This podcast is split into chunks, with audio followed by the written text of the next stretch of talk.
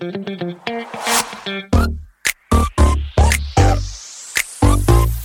it.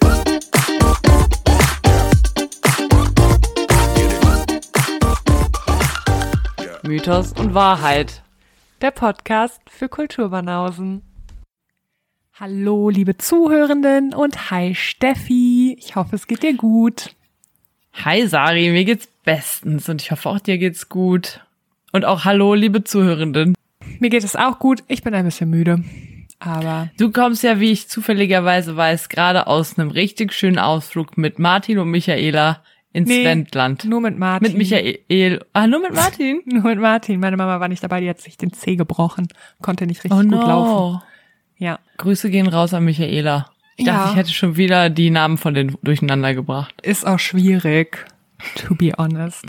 Aber es war eine wilde Fahrt, im wahrsten Sinne des Wortes. Ich bin, also das Wendland liegt ja in Niedersachsen. Und man könnte denken, man fährt dann einfach über Hannover, über die, ich weiß nicht, was das ist. Ich glaube, es ist die A2. Nein, Sich ich bin heute wirklich- über Bremen gefahren und das Ostfriesland, nein, nicht Ostfriesland. Dann bist du wohl über die Emsland. A31 und ich bin gefahren. bei dir zu Hause vorbeigekommen. Boah, wieso das denn? Das ist ja voll der Umweg. Das kann sein. Es gab bestimmt noch andere Wege, aber ich bin ganz entspannt, ohne Stau, einfach über Bremen bisschen gefahren. Schön. Ist ja auch Ah, eine okay. schöne Strecke, was soll man sagen? Ja, wirklich. Viele äh, Schafe. Kühe habe ich gesehen. Wiesen, Bäume. Ja. Na, ist schön. Ja, Sari und ich haben heute auch noch eine, also beziehungsweise schon die ganze Woche sind wir am Puls der Zeit, denn wir können es jetzt ja auch unsere Zuhörenden verraten, weil die wissen es ehrlich gesagt wahrscheinlich nicht, weil die so ein gar nicht erst checken. Wir aber schon. Wir sind in den Charts. Wir sind in den Charts zum zweiten Mal. Ja, Mann, zum zweiten Mal innerhalb von einer Woche. Ich wollte eigentlich verheimlichen, dass wir zwischendurch einmal rausgeflogen sind, aber ja, wir sind wieder drin. wir sind wieder drin. Wie findest Wir du sind das? sogar einen Platz äh, aufgestiegen. Wir sind jetzt aber schon wieder Ich finde das abgestiegen. Hammer. Echt, sind wir scheiße. Ja. Ich finde das auch Hammer. Glaubst du, wir ähm, bleiben auf dem Boden der Tatsachen oder glaubst du, wir kriegen eher einen Höhenflug jetzt, wo wir in den Charts sind? Ich glaube, nachdem wir schon beim ersten Mal einen krassen Höhenflug bekommen hatten und dann sehr, sehr tief gefallen sind, nachdem wir wieder rausgeschmissen wurden, glaube ich trotzdem daran, dass wir wieder abheben und. Ich bin froh, dass wir uns da einig sind. Ich bin kurz davor, uns bei Sommerhaus der Stars anzumelden. Ich hatte echt freu gedacht, du sagst, nee, nee, wir bleiben auf dem Boden der Tatsachen, aber zum Glück haben wir beide die Lage äh, real, äh, zum Glück schätzen wir beide die Lage realistisch ein. Nee, wir heben auf jeden Fall ab. Ich sehe schon mein Boot. Ja. Ich sehe schon mein Boot, meine Party auf der Yacht, alle haben so weiße Anzüge an. Wird der Hammer. Das ist wirklich der Hammer. Wie bei Wolf of Wall Street. Ja. Genau, ganz genau so. weniger Mit Drogen. ein bisschen, genau, das wollte ich sagen. Ein bisschen weniger Drogen. Ich freue mich drauf. Ich habe noch einen Musiktipp für diese Woche. Hau raus. Erstmal, wie hat dir Christina Aguilera I Turn to You gefallen? Sehr gut. Ich muss aber gestehen, dass ich es nur einmal gehört habe, und Wow. zwar morgens, als ich mich fertig gemacht habe. Ich weiß. Shame. Ich hoffe, es hat dein Herz berührt.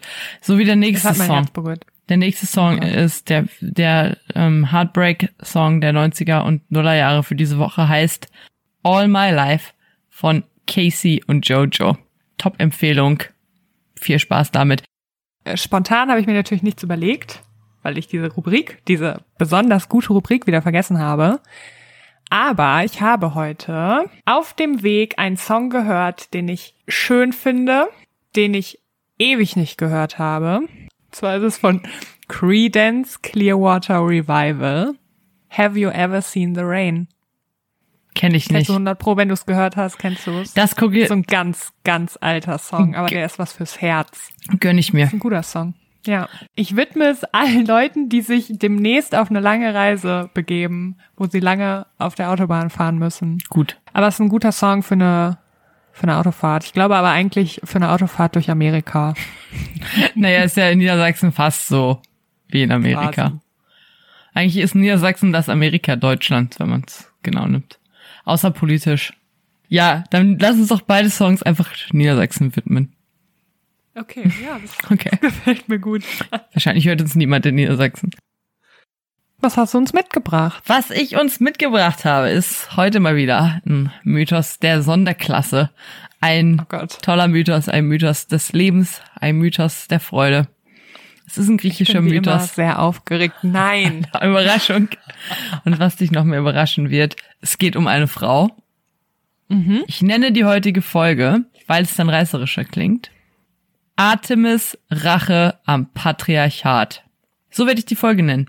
Ich hätte die Folge auch Atalanta Ich. nennen können. Aber dann hätte niemand diese Folge gehört, weil jeder gedacht hätte, was ist das denn für ein komischer Name? Ah ja, nie gehört. Das überspringe ich mal.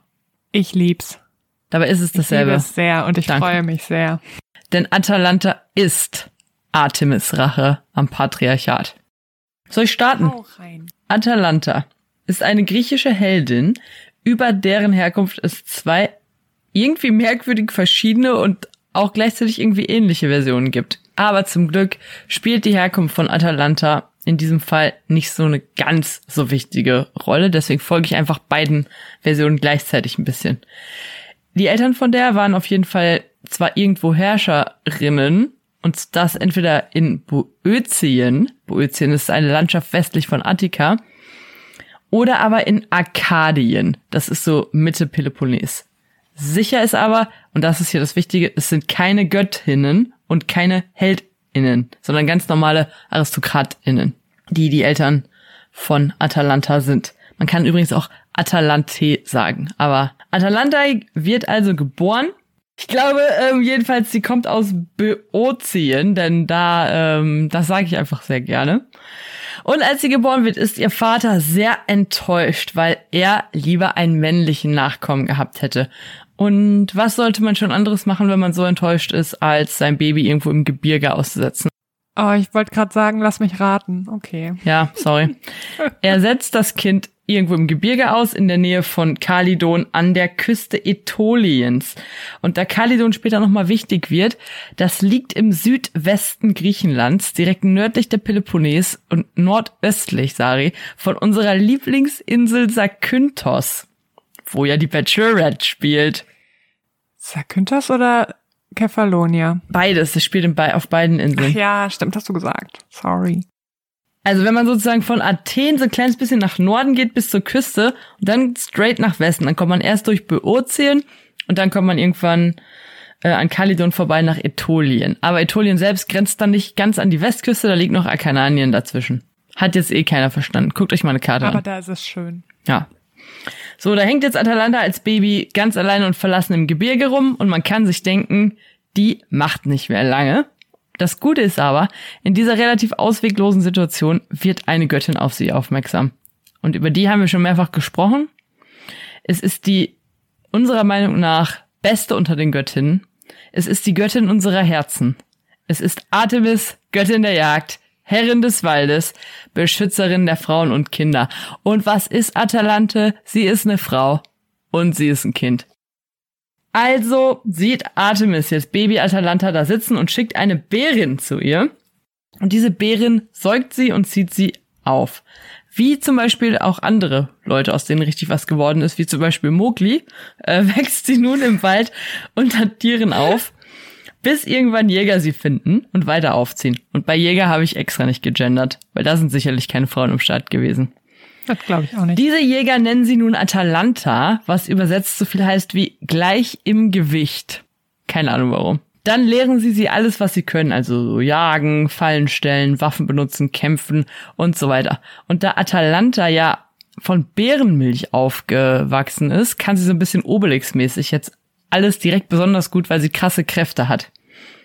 Aber im Gegensatz zu Obelix ist sie auch ziemlich schlau.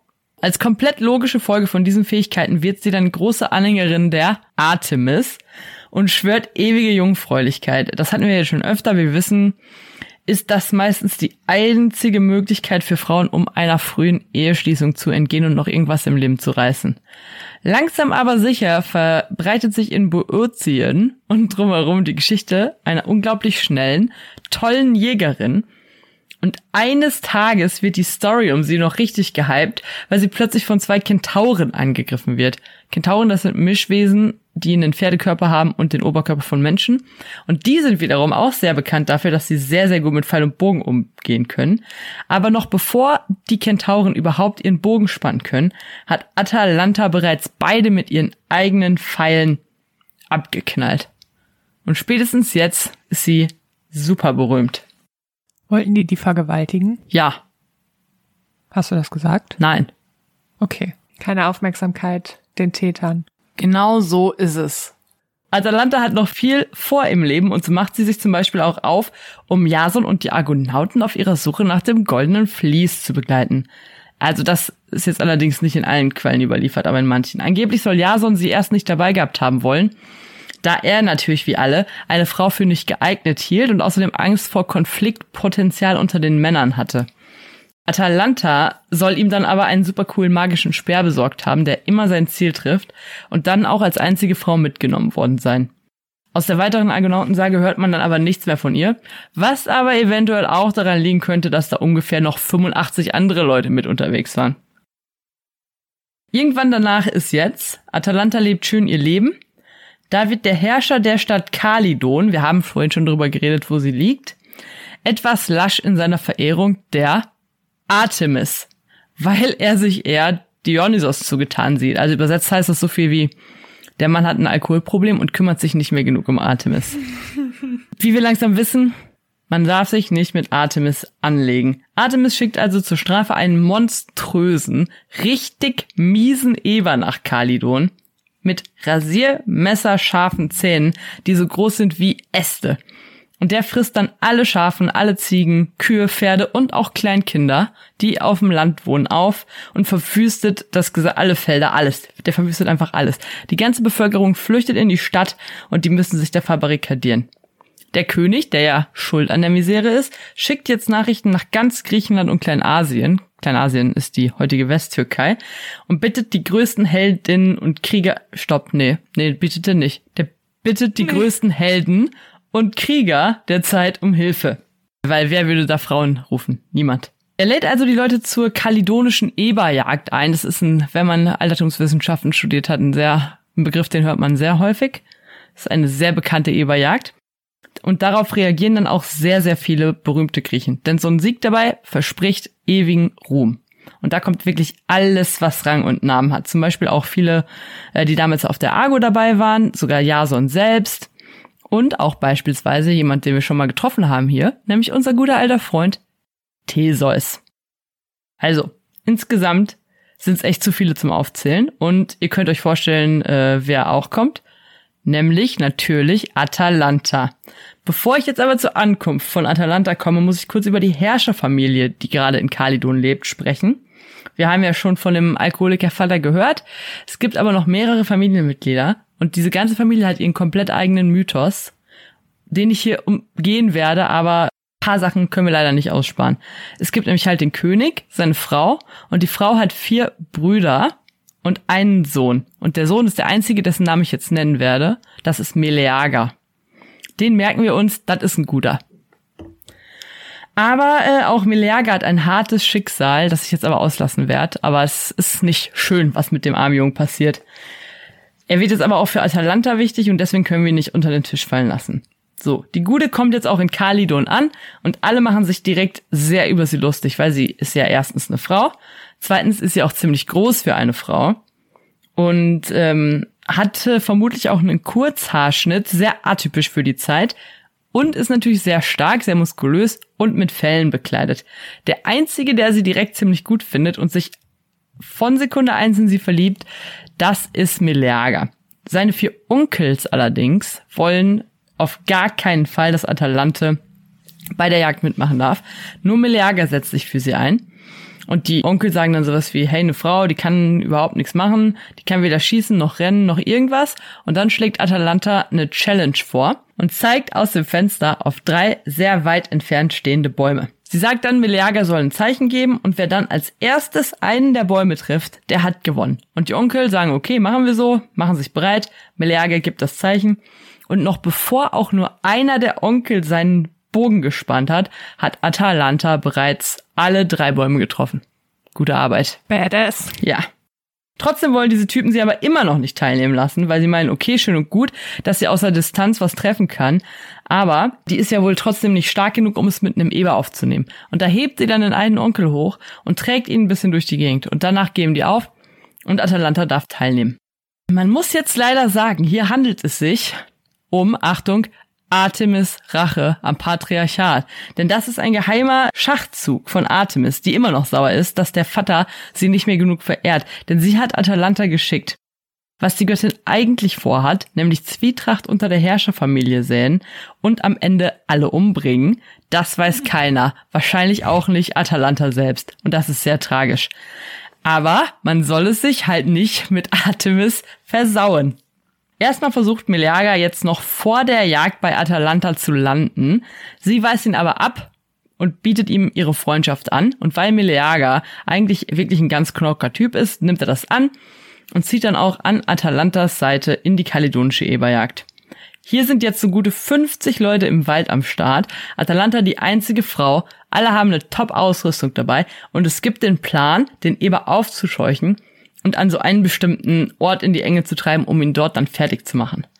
Draußen sieht dann aber die Jagdgesellschaft das erste Mal das Ausmaß der Zerstörung, was ich übrigens witzig finde, weil die müssen ja auch irgendwie dahin gekommen sein. Aber gut, nein, draußen sehen die zum ersten Mal das Ausmaß der Zerstörung. Alle Felder sind komplett kaputt, alle Tiere liegen tot rum. Und die ersten weniger mutigen bekommen schon ein bisschen Angst vor diesem mächtigsten und miesesten Eber aller Zeiten.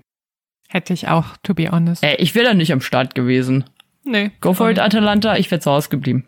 Der Plan mit dem in die Enge treiben scheint dann erstmal zu klappen. Der Eber bewegt sich zwar in die richtige Richtung, man merkt aber schon, Angst hat er irgendwie nicht, sondern der hat wohl eher seine ganz eigene Agenda.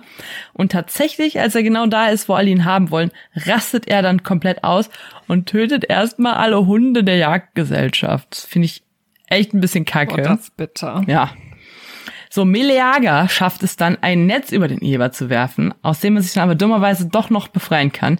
Und jetzt ist der Eber richtig sauer und rasend vor Wut, vor Wut heißt es für die Jäger jetzt nur noch Angriff ist die beste Verteidigung. Oder, wie Miri von Princess Charming sagen würde, es gibt nur ein Gas und das ist Vollgas.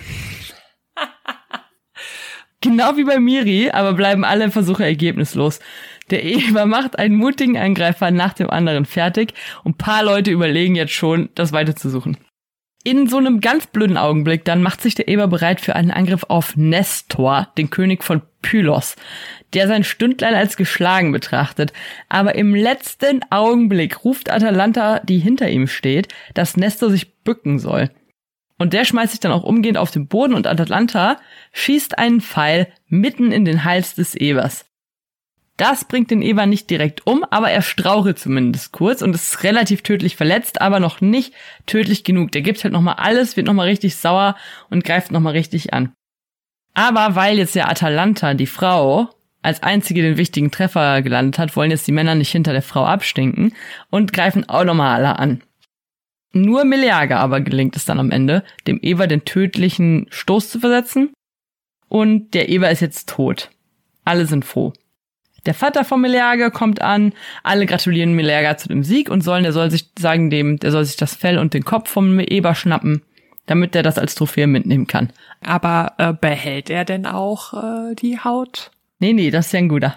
Meleager sagt nämlich, dass ja nicht er, sondern Atalanta eigentlich äh, das kriegen sollte, weil ihr die Ehre gebührt, denn sie hat den entscheidenden Treffer gelandet und er konnte nur deswegen den Eber töten.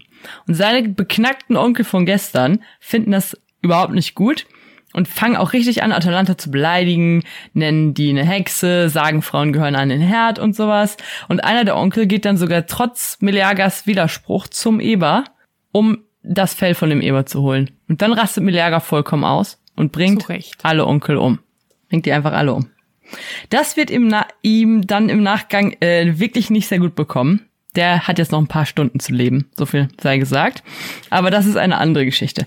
Atalanta jedenfalls ist danach zwar traurig über den Tod von Meleager, aber am Ende des Tages hat sie nichts mit dem Schicksal seiner restlichen Familie zu tun und kehrt Kalidon den Rücken zu. Natürlich verbreitet sich jetzt die Nachricht von ihrem Triumph über den Eber überall nah und fern und bald hört auch ihr Vater davon. Wir erinnern uns kurz, das ist der Typ, der sie als Baby zum Sterben ins Gebirge gebracht hat. Jetzt möchte er sie aber unbedingt wieder zu Hause haben und lädt sie ein, zurückzukehren. Und außer dass es halt richtig mies ist, möchte ich hier hinzufügen, dass ich äh, keine Ahnung habe, woher der Vater weiß, dass Atalanta ausgerechnet seine Tochter ist. Ich nehme aber mal an, da wird es ein Orakel oder sowas gegeben haben. Ja, Atalanta geht auch schön hin, wird nett empfangen und der Vater zeigt ihr sein Königreich und sagt ihr, wie einst Mufasa Simba, dass das alles einmal ihr gehören wird. Mit nur einer ganz kleinen Einschränkung, nämlich dass es nicht ihr gehören wird, sondern ihrem Ehemann. Atalanta sagt dann natürlich so, ähm, hör mal, Typ, der mich jetzt babylos werden wollte, äh, ich habe aber mein Leben der Artemis gewidmet und will gar nicht heiraten. Der Vater macht ihr dann aber so lange schlechtes Gewissen, bis die sich einen Plan überlegt und sagt so, ja, okay, wenn es jemand schafft, mich im Wettrennen zu besiegen, dann heirate ich den. Und der Vater sagt ja, denn er ahnt natürlich nicht, dass er die allerschnellste Läuferin des ganzen Landes bei sich äh, zu Hause hat und dass erst, dass ihre Bestzeit erst Generationen später von Achilles geschlagen werden wird. Atalanta handelt dann auch noch den Deal aus, dass jeder, der im Wettrennen verliert, dann getötet werden sollte. Darauf, daraus hat sie sich halt erhofft, dass die Leute abgeschreckt werden und sie dann halt nicht jeden Tag Wettrennen machen muss, weil das halt auch schon ätzend. Voll. Leider hält das natürlich diese selbstverliebten griechischen Aristokraten von nichts ab, denn die denken natürlich alle, dass sie easy schneller rennen können als jede Frau. Und außerdem ist Atalanta recht berühmt, sieht sehr gut aus und das Königreich vom Vater ist groß und sehr reich. Und so verliert dann eben einen nach dem anderen schnell sein Leben. Und eines Tages ist unter den Zuschauern ein Mann namens Hippomenes. Der verliebt sich direkt in Atalanta, ein bisschen wie damals Meleager. Problem ist, er ist ein recht langsamer Läufer. Und ich sag mal so, da fühle ich 1A mit. aber das würde mich auch daran hindern. Hippomenes ist aber nicht dumm und geht jetzt erstmal ins Heiligtum der Aphrodite, bringt ihr ein Opfer und bittet um ihre Hilfe. Und wir erinnern uns vielleicht, das hatte damals auch Theseus gemacht, kurz bevor er nach Kreta gesegelt war. Und Aphrodite hatte dann dafür gesorgt, dass Ariadne sich in ihn verliebte und ihm half, aus dem Labyrinth des Minotaurus zu entkommen. Und Hippomenes hört dann auch direkt nach seinem Opfer ein Flüstern, das ihn auffordert, sich etwas hinter dem Altar wegzunehmen und dann für seinen Sieg zu benutzen. Und an dieser Stelle möchte ich kurz einen Fun Fact einbringen. Ein Spieler ab. Es geht um griechische Heiligtümer und Tempel. Da möchte ich kurz sagen, weil viele, glaube ich, Nicht-Archäologen das nicht wissen. Ein Tempel ist kein Heiligtum. Und der Altar steht nicht im Tempel. Ein Heiligtum für eine Gottheit kann einfach nur ein abgesperrter ähm, Raum sein, sogenannter Temenos. Der muss noch nicht mal sichtbar abgesperrt sein. Und das einzige Wichtige daran ist, dass es da eine Opferstätte gibt. Meistens dann halt einen Altar. Und ob da ein Tempel steht oder nicht, spielt nicht die geringste Rolle für dieses Heiligtum. Und deswegen findet diese ganze Szene auch nicht in einem Tempel statt, sondern draußen am Altar. Das ist jetzt nicht wichtig, aber ich habe gedacht, das sage ich mal als Fun Fact dazu. Das ist eigentlich smart. Ich denke nie daran, dass Leute sowas vielleicht nicht wissen könnten. Ich glaube, außer Archäologen weiß sowas keiner. Kann sein. Ich weiß das natürlich da dank meiner sehr guten Tutorin, aus meinem ersten Semester, die zufälligerweise du warst. Ach, das waren Zeiten. Das waren gute Zeiten. Ich sehe es vor mir. Herrlich. Zurück zu Hippomenes.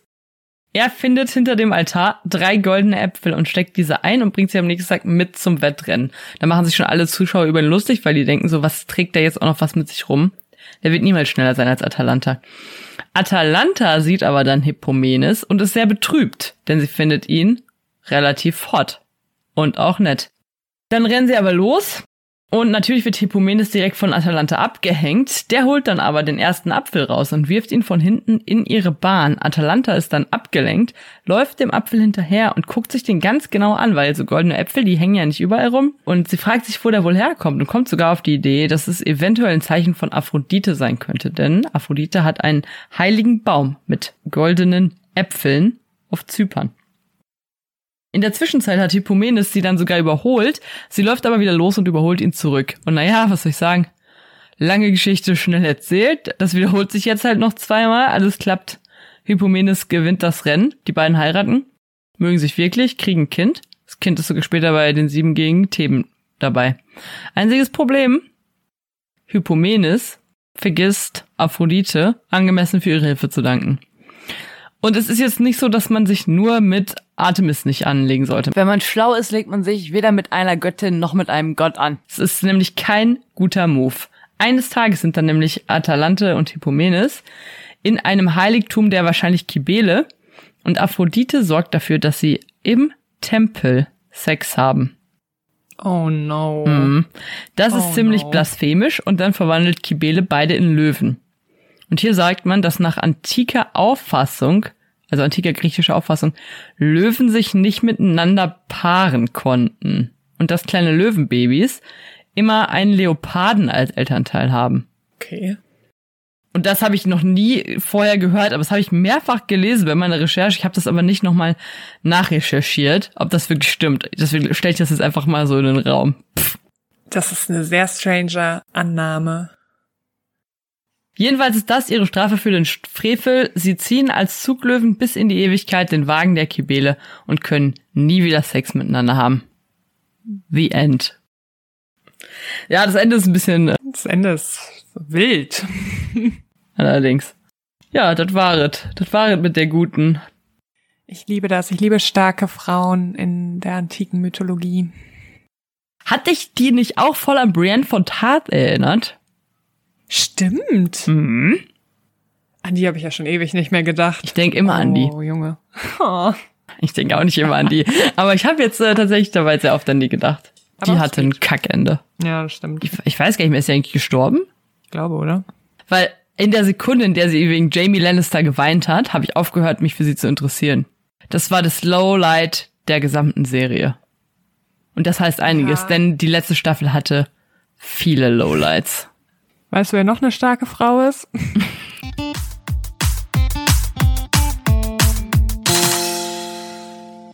Die Bachelorette wolltest du sagen.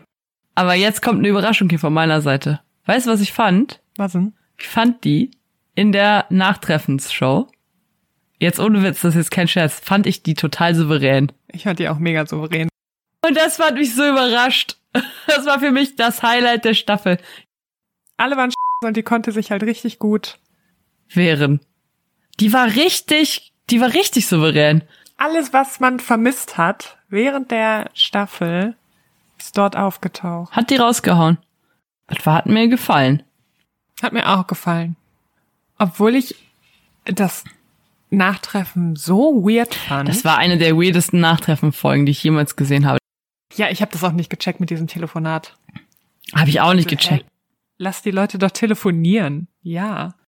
Ja, und was ich komplett verpasst hatte, was ich aber Gott sei Dank, was Frau Ludwig Gott sei Dank nicht unter den Tisch hat fallen lassen, die Gute, ist, dass offenbar Julian in der Villa erzählt hat, sie hätte damals im Flugzeug den Kuss eingefordert. Das habe ich ja 100 pro vorgespult, weil das so langweilig war, aber das hätte ich gerne gesehen, weil das hätte mich richtig aufgeregt. Das habe ich auch nicht mitbekommen, weil das ist, der hat nur gelabert in der Villa, ne? Ja. Der hat alles verdreht und da hat sie sich ja, finde ich, sehr gut äh, oder hat sie sehr gut Stellung bezogen und das alles Voll.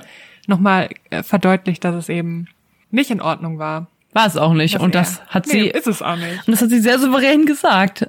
Finde ich auch. Und dann so eine lasche Entschuldigung. Also okay, immerhin hat er sich entschuldigt, aber trotzdem so richtig, ich muss das machen, weil alle hassen mich.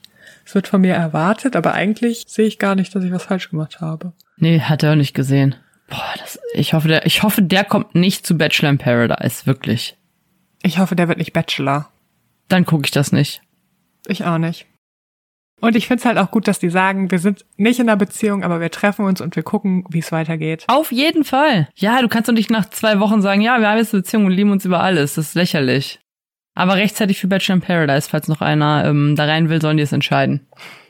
Ja, nee, den wünsche ich äh, alles Glück der Welt, weil die sind, glaube ich, sweet. Und wem ich auch alles Gute wünsche, das sind die, die bei Prince Charming rausgeflogen sind. Aber ich habe vergessen, wer. Ich weiß auch nicht mehr, wie die heißen. Ah, Jean Cédric. Ja, und das war ein bisschen schade, den fand ich eigentlich sympathisch. Und der Friseur, den der Arne so gut fand. Stimmt, ah Mann. Ey, man muss ja sagen, Arne hat noch mehr Sympathiepunkte bei, mir- bei mir gewonnen, als er schon eh hatte. Weil er irgendwie mit seiner Hin- und Hergerissenheit, wie ich finde, sehr gut umgegangen ist. Er hat nichts überstürzt, er hat das alles so irgendwie erstmal sacken lassen und so. Ich finde, das ist ein richtig guter, das ist ein richtig solider Typ. Das ist mein absoluter Favorit.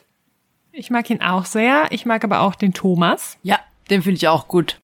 Dann hatte er ja das Einzeldate mit, das Einzeldate, was ein Übernachtungsdate wurde mit Maurice. Und bei Maurice bin ich mir ehrlich gesagt unsicher, was ich fühle. Der ist mir, glaube ich, ein bisschen zu anstrengend. Ja, und der ist Der ist so- dem Prinzen auch zu anstrengend. glaube, der wollte einfach mal die Nacht mit ihm verbringen, aber ich glaube nicht, dass der eine Chance hat zu gewinnen. Und das tut mir irgendwie leid und deswegen mag ich den Prinzen jetzt auch nicht mehr so gerne, weil ich dachte, das wäre ein guter Typ. Aber der hat jetzt, also wenn er diesen Maurice jetzt da wirklich nur ausgenutzt hat, mag, dann finde ich das nicht, nicht mehr sympathisch. Weil ich glaube, der Prinz mhm. findet den Arne gut und ich glaube, der Prinz findet den Jan. Das ist der Lehrer, ne? Der Lehramtsstudent. Ja. Ich glaube, die beiden findet er gut und ich glaube, den Maurice, der hat doch die ganze Zeit am Anfang gesagt, er braucht jemanden, der ihm auf Augenhöhe begegnet und bei dem er auch mal nicht der Starke sein kann. Und das ist Maurice nicht. Äh, nee. Krass. Wer ist das? Das ist Arne. Es ist Arne. Ich sag's dir, das ist Arne. Und wer das vielleicht auch sein könnte, ich glaube aber, der ist dem Prinzen, weil der Prinz kommt ja aus Bremen. Und in Bremen ist man, wie du ja weißt, weil du heute durchgefahren bist, eher, eher so ein bodenständiger Typ. Und ich glaube, da sind dem manche dann vielleicht doch so ein bisschen zu extravagant. Zum Beispiel auch einer meiner Favoriten, von dem ich aber nicht weiß, wie er heißt. Mhm. Der hatte mal so ein Michael Jackson T-Shirt an, der hat so blonde Haare, der hat so ganz, ganz wunderschöne Oberarme. Oh, ähm, so ein Junger? Ja. Ja. Der hat so ein ganz ähm, hübsches Gesicht. Ja, ich weiß genau, wie du meinst. Ich weiß nicht, wie er heißt, aber ich habe heute mit Erstaunen festgestellt, dass der erst 23 ist. Oh, wow.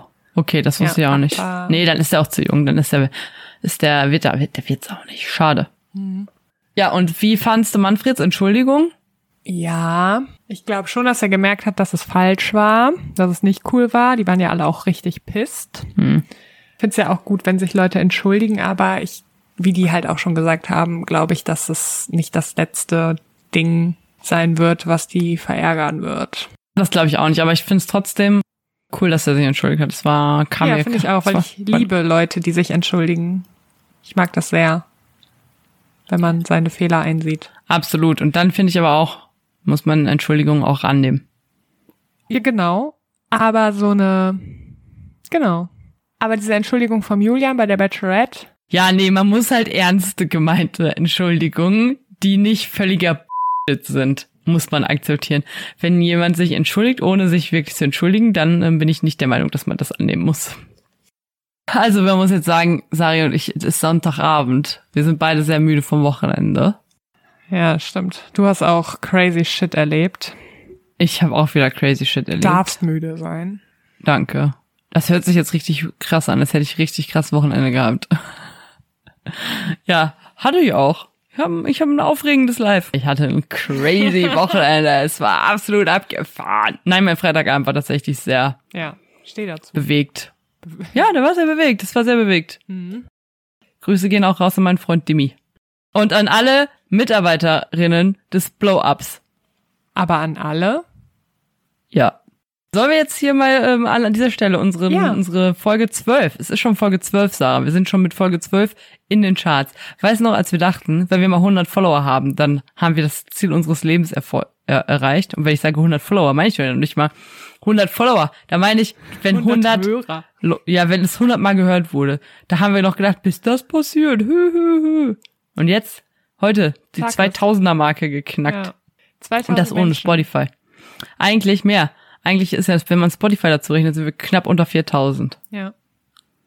Das ist ziemlich viel. Ich finde das auch ein bisschen gruselig. Ich darf nicht daran denken, wenn ich hier in dieses Mikro spreche, dass so viele Leute ich meine furchtbare Stimme hören. Deine Stimme ist wunderschön, Sari. Du bist wunderschön, Steffi. Nein, du bist wunderschön. Unser Podcast ist wunderschön. Unser Podcast ist wunderschön. Wir sind noch nicht abgehoben. Noch nicht. Nächste Woche melde ich uns bei Sommerhaus der Stars 2022 an. Und ich bei Ich bin ein Star, holt mich hier raus. Und was gibt's noch? Kampf der Re Ah nee, wir müssen erstmal Reality Star werden. Richtig. Promis unter Palmen kann ich uns noch anmelden. Ist abgesetzt. Oh, dann Temptation Island VIP. Temptation Island VIP. Ja, weißt du, was blöd ist? Wir müssten, glaube ich, für alle diese Sendungen ein Paar sein. Hm. Oder? Blöd, dass wir in Folge zwei oder so gesagt haben, dass wir kein Paar sind. Wir können ja nächste Folge so tun, als hätten wir uns doch noch ineinander verliebt. Ja. Ja. Passiert, spontan. Absolut. Ja. Finde ich in Ordnung. Oh, weißt du, was richtig geil wird? Wenn wir uns trennen und wir dann beide so Interviews bei exklusiv das Star Magazin geben. Ich freue mich, wenn Promi Flash über uns berichtet. Ich freue mich, wenn wir beide mit so einem Blitz in der Mitte auf dem Cover der In Touch sind. Ist so. Wir sind quasi Jelis und Jimmy Blue. Ich weiß nicht, wer das ist, aber ja, wir sind Brangelina. Okay, das klingt ein bisschen besser. Und ich finde, was ich halt wirklich richtig, richtig gut finde, ist, dass wir bereits bewei be hier, dass wir bereits hier bewiesen haben, dass wir am Boden der Tatsachen bleiben. Ja, absolut. Wir sind, wir sind, wir sind Menschen wie jeder andere. gewesen. In diesem Sinne ähm, wäre es cool, wenn ihr uns weiterhin folgen würdet, wenn ihr unseren Podcast downloaden würdet, wenn ihr uns eine nice Bewertung auf Apple Podcast schreiben würdet Ja. und wenn ihr uns auch mal bei Mythos und Wahrheit auf Instagram folgen würdet, denn wir haben nur 145 Follower und damit wird das nur nichts mit Temptation Island VIP. Das enttäuschend. Also wenn ihr keinen Instagram-Account habt, macht euch einen. ja, Es geht hier um Fame. es geht um Fame. Außerdem müssen wir ja auf Platz 38 bleiben. Wir sind schon wieder auf Platz 40 gerutscht. Ich sag's dir nur. ungern. 40? Hm. Oh Gott. Wir sind in den ich Charts. nicht, damit kann ich nicht umgehen. Warum ist der Ruhm so schnell vorbei? Wie kann das denn sein? Wir waren doch heute Morgen noch auf Platz 37. Ich weiß auch nicht, wie das jetzt so schnell passiert ist, aber ich habe es gerade nochmal nachgeschaut. Ich hoffe, niemand denkt wirklich, dass einer von uns hingehen würde, um uns bei so einer beknackten Sendung anzumelden. Eigentlich schon. Denn das war komplett ironisch gemeint. Nein, war es nicht. Jetzt hör auf. Lass es den Sche Schein wahren. Okay, sorry. Ja gut, dann sage ich mal noch einen schönen Tag. Alles Gute für die Zukunft. Danke, ich gehe jetzt ins Bett. Geil. Gute Nacht auch an alle Zuhörenden. Tschüss. Alle Zuhörenden sollen für immer glücklich sein. Ich wünsche euch ein gutes Leben. Bis nächste Woche. Ja. Wir hören voneinander. Wir hören voneinander, sagt man zu seinem Wow. Tinder-Date, wenn man keinen Bock hat, nochmal mit dem zu reden. wäre ich. Kurz bevor du jemanden ghostest, sagst du, wir hören voneinander. Stimmt, genauso. Stimmt. Lass mal die Tage noch mal sprechen. Lass mal spontan gucken. Oh, dann bis zum nächsten Mal. Peace out, bitch. Das sagt man zu ernsten Absichten. Ich freue mich. Freue mich auf nächste Woche. Freue mich auch. Tschüss. Tschüssi.